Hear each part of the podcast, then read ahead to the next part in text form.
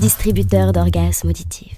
Bonjour à toutes et à tous, bienvenue dans cette nouvelle émission de rentrée DOA. Aujourd'hui, nous sommes avec l'association de théâtre Rideau. Comme co-présentatrice aujourd'hui avec nous de DOA. Et là, du Polyvent.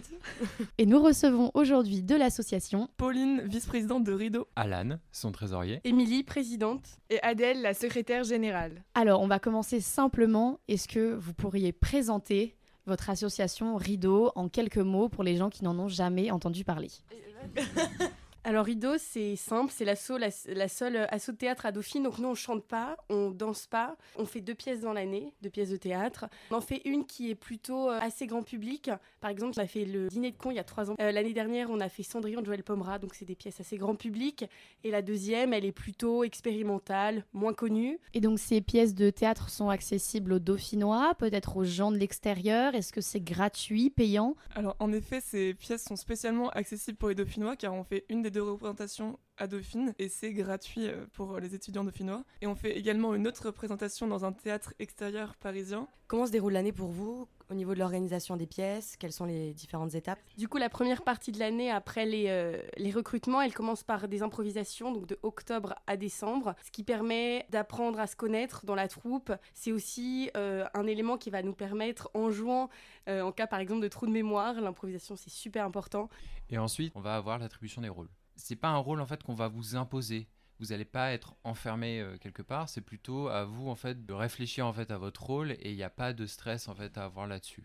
Donc euh, pour le rôle, même si c'est pas celui que l'on attendait spécialement, euh, on ressort toujours ravi du rôle qu'on a eu et on a appris à se dépasser dans quelque chose qu'on ne connaissait pas forcément avant. On a un rythme d'une répète par semaine dans la première partie de l'année, puis après deux répètes par semaine et les deux représentations de chaque pièce en mars.